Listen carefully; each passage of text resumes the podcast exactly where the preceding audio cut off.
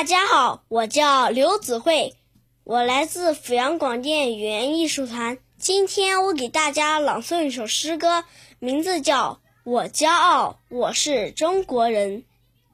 在无数的蓝色眼睛和褐色眼睛之中，我有着一双宝石般的黑色眼睛。我骄傲，我是中国人。在无数的白色皮肤和黑色皮肤之中，我有着大地般黄色的皮肤。我骄傲，我是中国人，我是中国人。黄土高原是我挺起的胸脯，黄河流水是我沸腾的热血，长城是我扬起的手臂，泰山是我站立的脚步。我是中国人。